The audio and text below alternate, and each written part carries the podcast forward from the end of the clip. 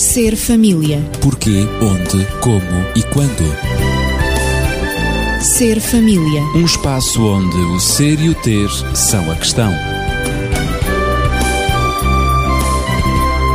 Ser família. Um mundo a conhecer.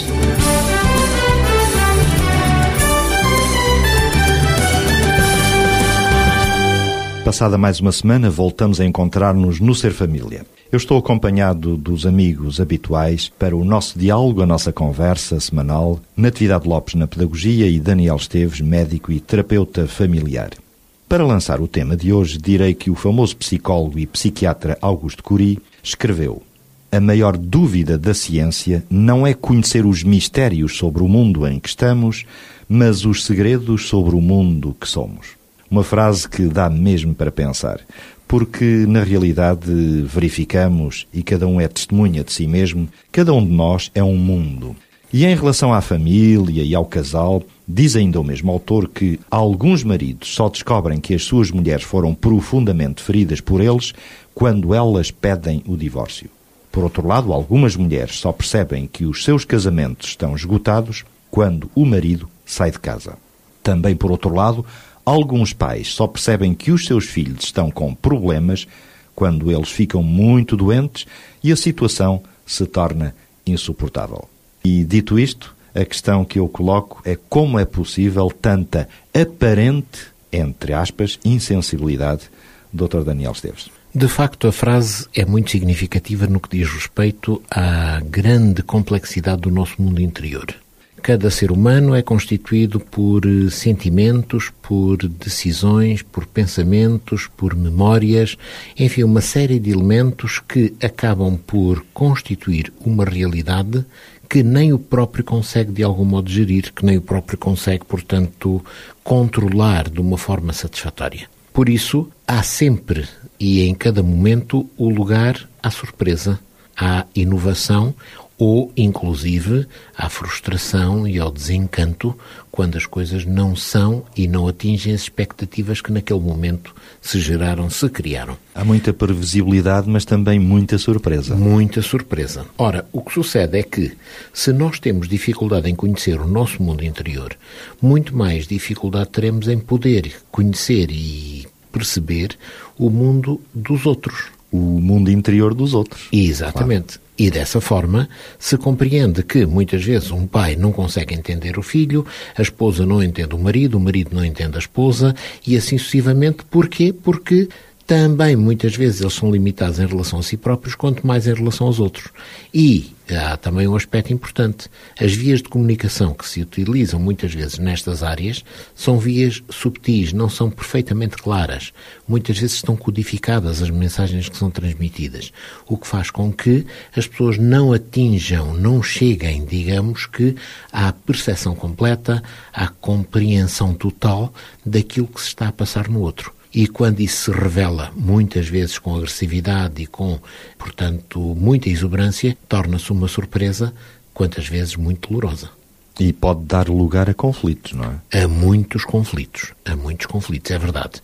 Portanto, quando nós não somos capazes de entendermos-nos e não somos capazes de entender os outros, estamos com o caldinho preparado para termos um conflito. Conflitos interiores, conflitos nos relacionamentos com os outros. Isso mesmo. Coloco a questão: como é que surgem os conflitos entre namorados, casais, irmãos, pais, filhos e outros parentes e, em geral, não é? Ora, eu diria que os conflitos surgem exatamente pela necessidade de interação próxima das várias personalidades, dos vários indivíduos.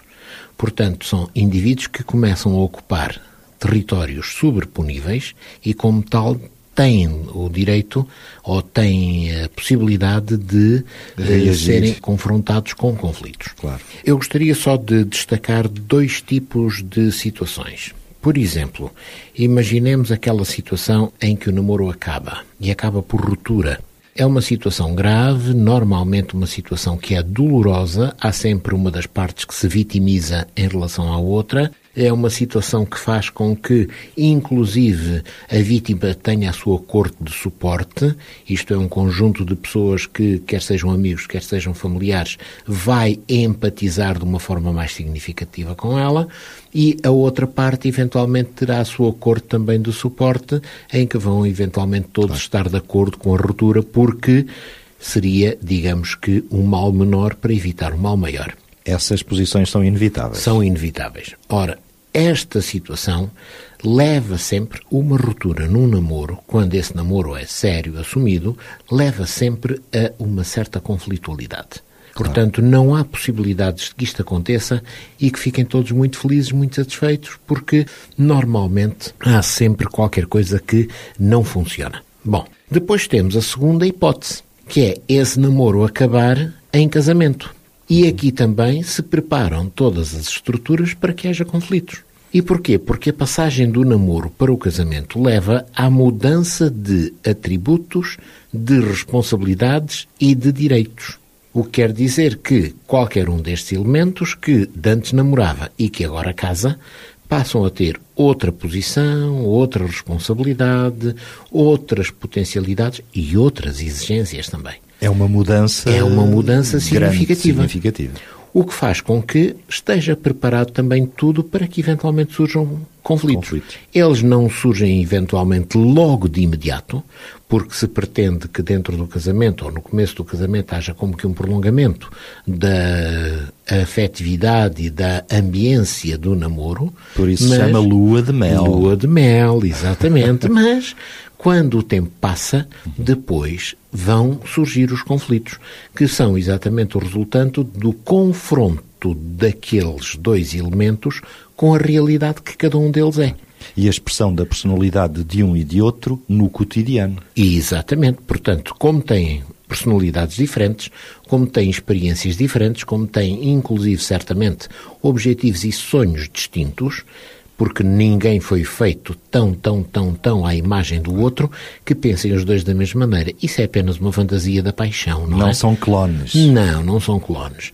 Portanto, cada um terá as suas particularidades. Ora, agora, para colocar tudo isto em sintonia, nem sempre é fácil e podem, portanto, surgir os conflitos. Ora, temos estado a falar de conflitos e a Natividade está muito em silêncio.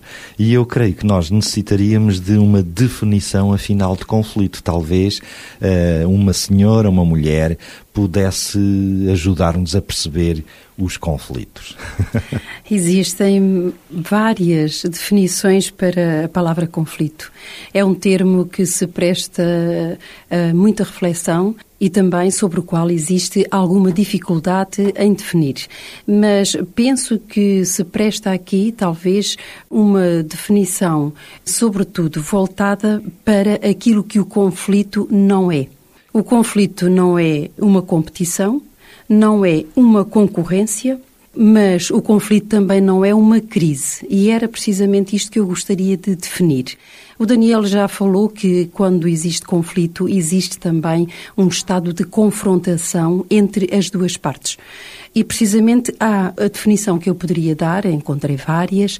No conflito existe sempre luta, existe sempre um choque.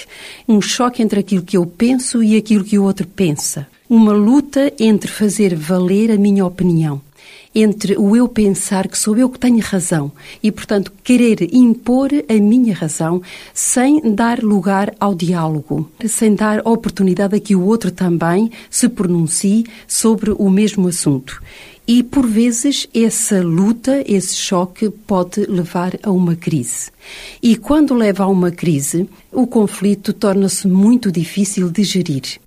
Existem crises na infância, na adolescência, na juventude, na idade adulta e também existem crises nas relações. E muito em especial, estamos a tratar, estamos no contexto da família, existem crises não só em relação ao casal, entre si, como também na relação entre pais e filhos. E, portanto, quando existe uma crise, quando a relação entra em crise, há uma certa desorientação há uma indecisão sobre a melhor maneira de fazer as pazes, digamos assim.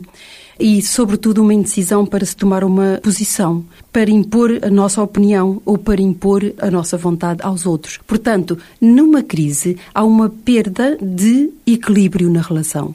Esse desequilíbrio tanto pode ser sentido como angustiante, como desmoralizante, desorientador, ameaçador, ou então pode ser sentido como um sinal de esperança, como um sinal de uma promessa de libertação daquele estado de crise para entrar então na identificação do conflito e na gestão do próprio conflito. Num recomeço, digamos. Exatamente. Muitas vezes diz-se que existe um conflito onde não é exatamente isso que existe, mas sim entrou-se numa crise. E, portanto, esta crise, de alguma maneira, tira o poder que o conflito tem de ser gerido. Portanto, a pessoa fica impossibilitada, porque entra realmente num desequilíbrio emocional, num desequilíbrio de sentimentos e muitas vezes também num desequilíbrio cognitivo. Não tem o raciocínio, não está claro, não sabe exatamente o que é que se passou e, portanto, há uma grande emoção aqui envolvida, Perde uma grande, exatamente, uma grande angústia que se apodera da pessoa e entra em Daniel. crise. Eu diria que, perante esta perspectiva, os conflitos são inevitáveis em qualquer tipo de relacionamento. Essa é uma questão. Se são evitáveis. Ora, muito bem. Eu utilizei a expressão são inevitáveis. Inevitáveis. Exatamente. Portanto, acontecem mesmo. Acontecem. Têm de acontecer. Eh, isto faz-me sempre recordar aquela noção que muitas vezes os casais sustentam de que são felizes se conseguirem dar uma imagem que não há nenhum conflito. E muitas vezes nós verificamos que, quando um deles morre, o outro tende a mitificar a memória daquele que partiu. e pronto, era o Isso melhor é homem do mundo, nunca fez mal, nunca não sei quê, nunca não sei quantos, Nunca sempre falhou. foi, nunca falhou, quando na realidade, se fôssemos esmiuçar a sua vida e muito a sua vida de relação com a esposa, chegaríamos à conclusão de que aquele homem teve gravíssimos conflitos, gravíssimos problemas. Fazer do outro um, um deus ou um semideus. Exatamente. Ora, os conflitos existem quando há relações. Poderíamos então dizer, bom, moral da história, vamos evitar as relações, cada um vai se isolar num canto qualquer, sem relação nenhuma com ninguém, e evitamos os conflitos. Puro engano, puro Não será a engano. solução, não é? Porquê? Porque esse indivíduo, mesmo isolado, tem que se relacionar consigo Com próprio. ele próprio. Portanto, não há possibilidades da existência, seja de que ser humano for, de poder sobreviver e viver sem que tenha problemas relacionais. Ou com os outros, ou com o próprio. Uhum. Por isso mesmo, ao definir o conflito, eu defini apenas com duas palavras: choque e luta. Nós temos que ver que em Com ele ou qualquer com outros. com ele ou com outros. Claro. Nós temos que compreender que em qualquer relacionamento e até mesmo no nosso cotidiano existem muitas situações que nos chocam, muitas situações também pelas quais nós temos que lutar. Mas esses choques e essas lutas podem tornar-se violentos, sobretudo quando nós os acumulamos quando forem acumulados e, ao repetirem-se, não serem aceitos, não serem geridos e não serem regularizados. É então que se instala um mal-estar e uma tensão que, que se torna, efetivamente, um verdadeiro conflito. E pode entrar numa crise em que a pessoa realmente perde a clarividência, perde o equilíbrio. Portanto, quer dizer que o conflito também depende em grande parte dos olhos com que for visto.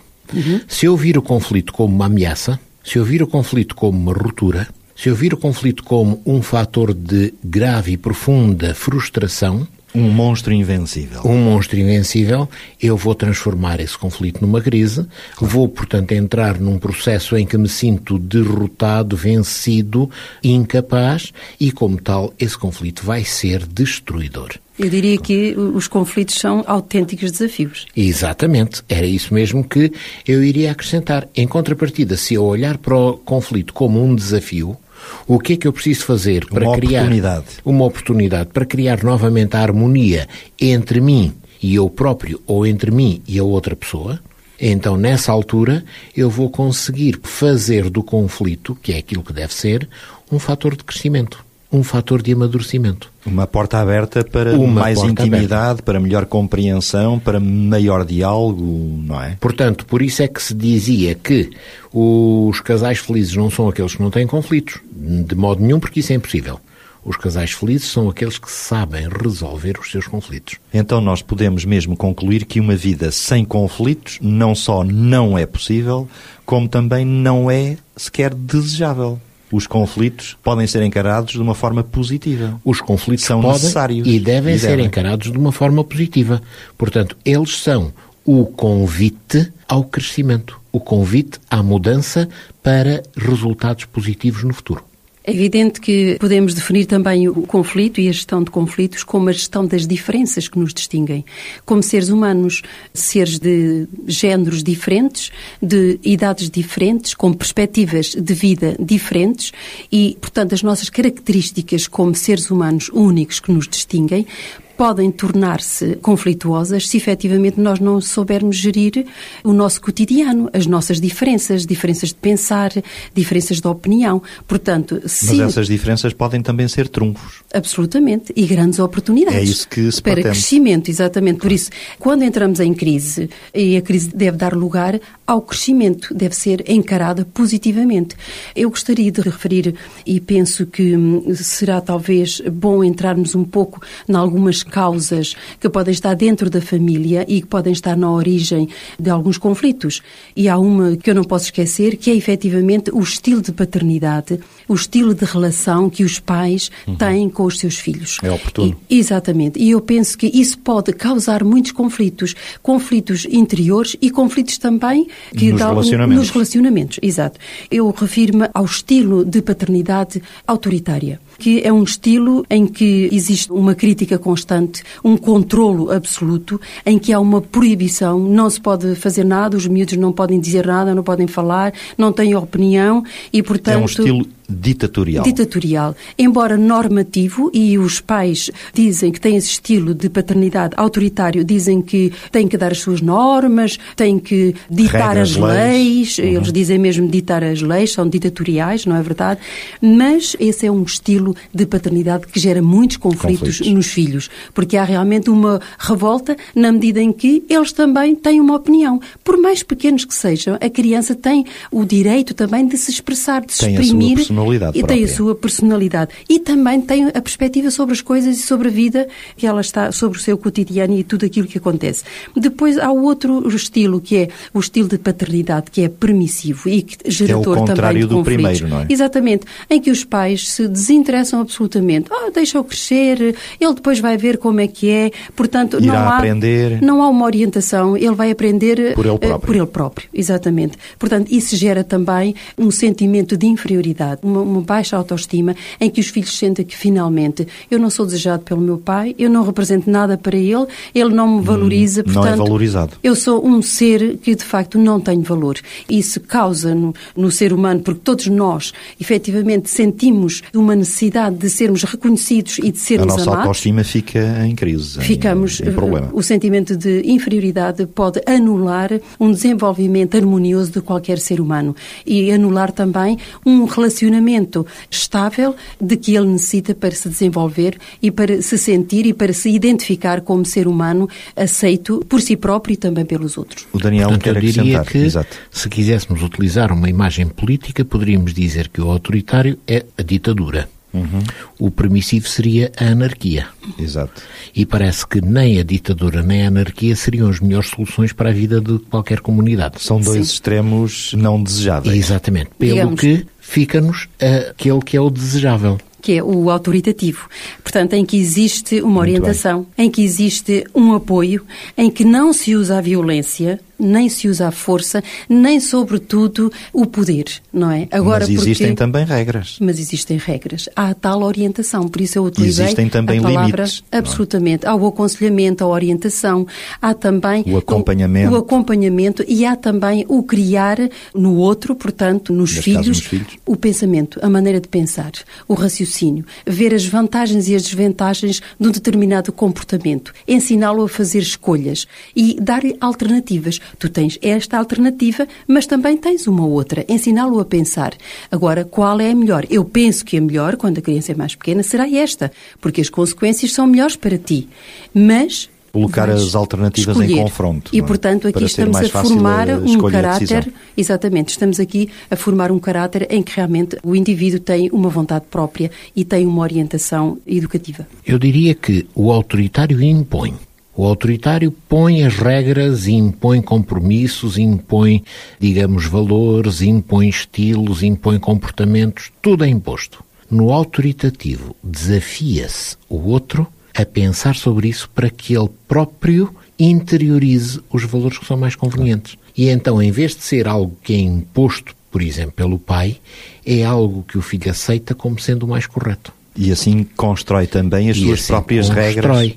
Assim confronta, digamos, os seus valores, os seus desejos, as suas tendências e assim vai, de algum modo, burilando todos esses aspectos para que crie, digamos, que modelos que sejam os mais vantajosos. Esses modelos vão se aproximar do modelo que ele viu reproduzido nos seus progenitores E desse modo há crescimento interior. há crescimento interior e a pessoa assume-se responsavelmente por tudo isso. Não está a ser vítima de um processo de imposição, mas está a dar vazão à opção livre que faz e que a leva a seguir um determinado modelo. Entramos na última parte do nosso programa e falamos, portanto, nos relacionamentos pais-filhos, mas eu gostaria que pudéssemos abordar também as causas mais comuns para a existência de conflitos no casal, entre marido e mulher. Eu ainda pediria um bocadinho de paciência para voltar um pouco atrás. Sim, sim, sim, sim. E seria o seguinte: muitas vezes, como resultado de um estilo de paternidade menos conseguido, os pais esquecem-se de um aspecto. É que é fundamental para o desenvolvimento da autoestima dos filhos que os filhos recebam um feedback positivo, recebam, portanto, uma resposta positiva em relação aos seus comportamentos. Isto Claro. quer dizer que os pais, muitas vezes, preocupam-se tanto com o que está errado e esquecem-se de ter uma palavra de apreciação e de elogio com o que está bem. A apreciação é muito importante. Muito importante. Uma criança que nunca ouviu um elogio, que nunca recebeu uma palavra de apreciação, é uma criança que, por um lado, se vai sentir pouco amada. Vai sentir que não tem um lugar definido e seguro dentro da família. E segundo aspecto, é uma criança que vai ter uma autoestima que vai ser baixa ou, eventualmente, muito frágil, facilmente perturbável. O que quer dizer que estes pais estão a negligenciar um aspecto básico da formação daquela criança. Quando eu digo isto, não quero agora dizer que os pais têm, por tudo e por nada, dar elogios e, inclusive, quando a criança age mal, dar um elogio. Não, de maneira nenhuma. Quando a criança age mal, há que fazer as respectivas correções e, fundamentalmente, explicar e tornar perceptíveis essas correções, mas também, quando a criança age bem, saber dar um elogio, saber, portanto, dizer qualquer coisa que é, portanto, interessante e que faz com que a criança se sinta bem. E em especial até quando ela consegue corrigir um erro anterior. Muito bem. Nessa altura é um reforço para que ela continue a agir bem. não é? Ora, não se deve fazer a comparação da criança com outra criança, Uhum. Mas com ela própria. Pois, com porque tu não és progresso. como o filho do vizinho, que esse é que é bom, esse é que é muito simpático, esse é que se porta bem. Tu és muito mau, é o velho ditado, não é? A galinha da vizinha é sempre melhor do que a minha, não é? Não, não é o caso, mas deveríamos era poder eventualmente comparar em aspectos positivos. A criança tu da outra vez não fizeste, mas desta vez fizeste muito Conseguiste. bem. Ótimo. Aprecio exatamente Conseguiste, isso. sabes fazer, Muito continua. bem, continua. De tal forma que isto vai ser um estímulo reforçador para que essa melhoria de comportamento, essa nova opção de atitude se vincule e torne cada vez mais profunda na mente daquela criança. Temos uns escassos quatro minutos para concluirmos. Eu gostaria só de referir aqui também o insucesso escolar. Dentro do- de tudo aquilo que o Daniel eh, referiu em relação à autoestima, muitas vezes os pais não têm isso em atenção. Não é por mal e inadvertidamente o fazem e, Sim, sim. e muitas vezes despreocupadamente, sem ter eh, toda a atenção que deve ser eh, dada ao desenvolvimento da criança em todas as suas etapas. Muitas vezes o insucesso escolar, e fala-se as estatísticas são gritantes, em que nós temos 40 mil crianças que no ensino básico que deixam a escola, portanto, cada ano há que fazer alguma coisa, não é? Mas isto diz-nos também o que é que se passa lá em casa, nas famílias. O como combater o insucesso e uma das maneiras de combater o insucesso escolar é precisamente valorizar a criança, valorizar a sua autoestima, dar-lhe um sentimento positivo de autoestima, porque quando a criança não se sente valorizada, e há muitas maneiras de desvalorizar a criança, por exemplo, não lhe dando atenção, não respondendo às suas questões, não acompanhando a criança, apenas exigindo os resultados escolares, exigindo boas notas, exigindo bons comportamentos, isso resulta em sentimentos de inferioridade, mas não só também em sentimentos de insuficiência e em sentimentos de incapacidade. Portanto, aquela criança que pensa que não tem valor, ela sente-se incapaz para acompanhar os conteúdos escolares. E, portanto, ela tem uma resposta negativa e não se sente bem na escola. E automaticamente ela abandona, ela quer ir fazer outra coisa, talvez onde ela se sinta mais valorizada, quem sabe uma profissão, quem sabe fazer uma coisa diferente, onde realmente ela encontre que tem valor, porque ela sente que tem valor como ser humano. E por outro lado, a sociedade também, o que valoriza hoje é a beleza, é a inteligência, a riqueza e a fama.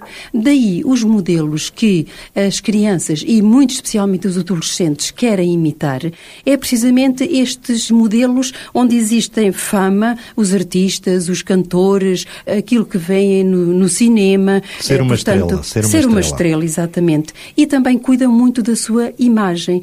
Mas a inteligência, não é? Cuidar da inteligência dá um pouquinho mais de trabalho. É preciso aplicação e, portanto, não tendo essa autoestima, não tendo essa valorização, eles negligenciam esse aspecto da valorização humana que é a inteligência, que é o saber, o conhecimento. Mas por vezes a amabilidade, a cortesia, a paciência, sei lá, a tolerância, a força de vontade, a sensibilidade ou a habilidade manual deveriam ser valorizadas também. Mas o Daniel, e vamos concluir então. Eu gostaria só de acrescentar um pequenino ponto em relação àquilo que a Natividade disse, e é bastante significativo, que é o seguinte: muitas vezes, por exemplo, quando a criança chega à casa e traz, digamos que um teste que fez na escola e tem uma nota, digamos que média, os pais perguntam logo, então e os teus colegas? Ah, os meus colegas, houve muitos colegas que tiveram bons, que tiveram muito bons, ou que seja o que for. Isto é logo motivo, pois então e porquê que tu não és como eles? E a criança está a ser comparada. Agora, se os pais tivessem um pouco de disponibilidade e de cuidado, em vez de perguntarem os teus colegas que notas tiveram, iriam perguntar-lhe, então, em que pontos é que tu falhaste? Porquê que a tua nota não foi melhor? Em que pontos é que houve limitações? E depois, porquê que houve essas limitações? O que é que é necessário fazer para resolver esse problema? Em vez de se comparar para diminuir a criança com outros que tiveram melhores resultados, vamos é tentar ver onde é que a criança pode eventualmente poder receber ajuda, onde é que ela pode ser, portanto, amparada no sentido de melhorar a sua performance. E acompanhada. Exatamente. E dessa forma podemos incentivar o crescimento da criança. Ela pode ter tido a última nota da aula, mas pode crescer. Claro. Enquanto que se apenas a compararmos e ela nunca atingir o topo, e este é um excesso de competitividade que muitas vezes os pais instilam na criança, ela vai, portanto, começar também ela própria a viver a frustração de que nunca foi a melhor. diminuída. Sente-se diminuída, o que não é saudável. Então fica no ar a questão colocada há momentos: quais as causas mais comuns para a existência de conflitos no seio do casal? E também, provavelmente, a gestão desses mesmos conflitos no próximo programa, na próxima semana. Agradeço a colaboração da Natividade e do Daniel. Até à próxima semana. Ser família. Porquê, onde, como e quando. Ser família. Um espaço onde o ser e o ter são a questão. Ser família. Um mundo a conhecer.